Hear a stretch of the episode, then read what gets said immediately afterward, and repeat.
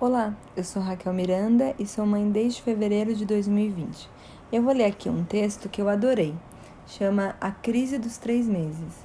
É, quem escreveu é a Mariana Lana, com dois N's.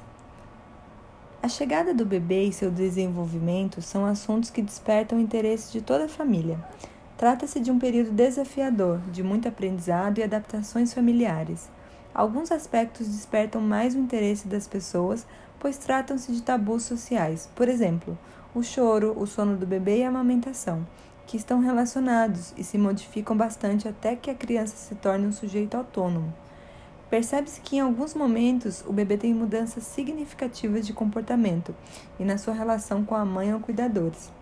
São eles os períodos de saltos de desenvolvimento acontecem quando o bebê adquire novas habilidades motoras, cognitivas ou sociais específicas. Sorrir, andar, engatinhar, falar, pular, etc. Durante o salto de desenvolvimento, por exemplo, o bebê se sente excitado com um novo aprendizado. Isso compromete o sono, pois ele quer, entre aspas, treinar a nova competência a todo momento. Ao mesmo tempo, esse aprendizado o deixa angustiado, pois altera sua percepção do mundo. Pode ser que ele chore mais nessa fase e queira ficar mais junto do seu porto seguro, geralmente a mãe ou os pais, demandando mais cola e peito. Picos de crescimento acontecem quando o bebê tem um, entre aspas, estirão de crescimento. Nos picos de crescimento, ele demanda maior aporte de leite, consequentemente mais peito. Com o crescimento repentino e acelerado, o organismo acaba necessitando de maior quantidade de nutrientes que vai ser adquirido com o aumento do número de mamadas até que a produção de leite materna se, ade se adeque à nova demanda do bebê. Angústia de separação acontece quando ele passa a ter uma percepção da sua individualidade, que antes era confundida com a da mãe. Na fase da angústia de separação, ele percebe que é um ser separado da sua mãe, encontrando nela e no seio materno aconchego e segurança para passar por essa fase. Os períodos que antecedem essas marcas podem causar alteração geral no ritmo do comportamento do bebê, comprometendo principalmente esses três aspectos citados: sono, choro e amamentação, mudando também a rotina familiar.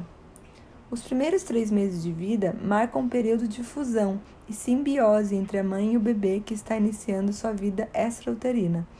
É também o um período de estabelecimento da amamentação em torno da data de completar o terceiro mês, o bebê passa por um salto de desenvolvimento e também passa por um pico de crescimento. Esses eventos podem ou não se sobrepor, mas de qualquer forma acontecem próximos, o que faz com que a chegada dos três meses seja denominada por muitos como a crise dos três meses. A crise dos três meses é nada mais do que um período do desenvolvimento humano, de transição e adequação do bebê ao mundo, do bebê à sua mãe e da fisiologia da mãe ao bebê pode ser considerado difícil e gerar ansiedade e insegurança para algumas mães e famílias, por ser também um momento de várias adaptações psicológicas, fisiológicas e emocionais, e de descobertas por parte do bebê. Essa insegurança pode ser atribuída à inexperiência das primíparas e às grandes mudanças que estão ocorrendo na nova realidade. Parênteses, eu não sei o que é primíparas, vou ver depois. No salto de desenvolvimento dos três meses, o bebê começa a perceber que o seu mundo é bem maior do que o aconchego do seio materno. Mamar deixa de ser sua principal atividade. Ele começa a se interessar e se distrair mais pelo ambiente, pois passa a percebê-lo com maior amplitude, mais cores, sons, cheiros e texturas.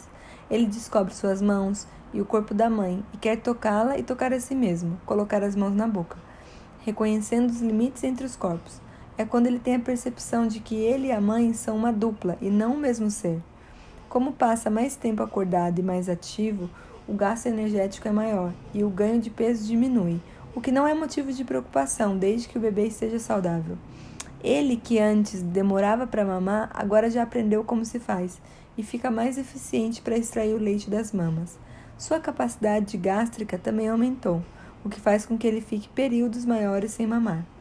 A mãe, por sua vez, já não tem os seios túrgidos como, aqui, como antes, pois se adequou à demanda do bebê. O excesso de leite que antes pingava já não pinga. Isso faz com que ele tenha dúvidas sobre a sua capacidade de amamentar e produzir leite suficiente para seu filho. Trata-se de um período turbulento, no qual ocorre um abrupto aumento da demanda de cuidados ao bebê e, consequentemente, um aumento de fatores estressantes à mãe e à família, como privação de sono, por exemplo, alterando muitas vezes a dinâmica familiar. É importante saber que cada mãe tem a capacidade de fabricar o leite que o bebê precisa em cada uma das suas etapas de crescimento. Ela deve confiar em si mesma e, sobretudo, continuar oferecendo peito ao bebê em livre demanda. Durante essa fase, pode-se amamentar em ambientes mais calmos e com menos estímulos, onde o bebê se distraia menos. Nesses períodos é necessário ter empatia pelo bebê, que também está aprendendo a viver no mundo extrauterino.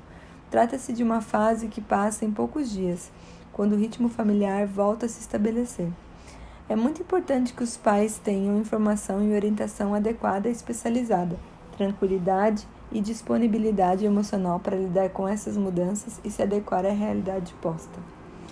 Me, identifiquei muito com esse texto porque eu vi a Olivia em várias dessas fases. Dentro do salto de desenvolvimento, ela, ela sabe sorrir, ela está conseguindo sustentar o pescoço dela, ela gosta que a gente levante ela assim pelas mãozinhas e coloque ela sentada, ela fica um tempão, ela fica muito incrédula assim com o novo com novo, a nova habilidade, é muito fofinho de ver. Eu vi ela também nesse pico de crescimento. Teve uma semana que acho que foi tipo uma quinta e uma sexta que ela ficou muito no peito. Eu acho que de 12 horas que eu fiquei acordada, 10 ela tava pendurada no meu peito. E eu fiquei exausta no final do dia, costas doloridas, e falei pro Danilo: Meu Deus, ela mamou muito. E agora eu tô entendendo que ela tava passando por um pico de crescimento. E essa angústia de separação também.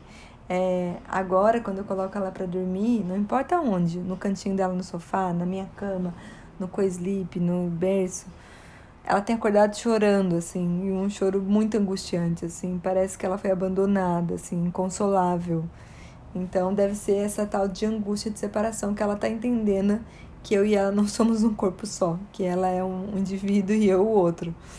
É, então, tô vendo muito isso, é, ela passando por esses três, né, que, que eu li, que é o salto de desenvolvimento, picos de crescimento e angústia de separação. É... que mais?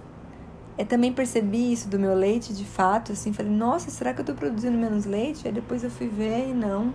É, recomendo, se você puder, falar com uma consultora de amamentação, a, a que ajudou a gente, tá sempre disponível pra gente no, no WhatsApp e ela sempre ajuda, assim, eu mando umas dúvidas para ela e angústias. Ela, Raquel, calma, é normal, tá tudo certo, vamos nessa. E, esse lance de amamentar em ambientes mais calmos é verdade, porque desde que ela nasceu até pouco tempo atrás, te dou mamar na sala, com a TV ligada, no celular, ouvindo música, gato pra lá e pra cá. E isso tem distraído ela, então eu até falei no, no episódio da season finale da temporada que eu tenho que cobrir a cabeça dela com um pano para ela não se distrair. Então, eu tô vendo a gente caminhar para isso. Então é isso, eu acho que esse foi um texto legal sobre os três meses do bebê. É, vale lembrar que esses três meses é chamado de exogestação. Deixa eu ver se eu não falei errado. Exogestação. Tá, eu tô digitando com uma mão só porque o bebê tá na outra mão. É isso é, exogesta, é esterogestação, gente. Olha a lactonta. Depois da gestonta, eu estou lactonta. É, que é esse período que o bebê de 0 a 3 meses, né? Ele ainda não entende que ele nasceu. Então você tem que ser o mais gentil possível com esse bebê, né? É, tudo apertadinho, barulho do útero, calor humano perto de você. E aí daqui a alguns dias a Olivia vai de fato nascer, vai entender. Brincadeira, não sei se é uma chavinha que muda assim tão rápido, mas de fato tudo que eu fiz para simular que ela estivesse dentro do útero, um lugar barulhento, é, charutinho e tal, ajudou bastante. Eu acho que ela é relativamente um bebê calmo, não tem muitos bebês para comparar, porque não tem bebê na família, não convivo com bebê, mas eu acho que ela é uma bebê tranquila devido a isso, assim, essa transição gentil do útero para a vida. Vamos ver o que nos espera nos próximos três meses. Muito obrigada e até a próxima.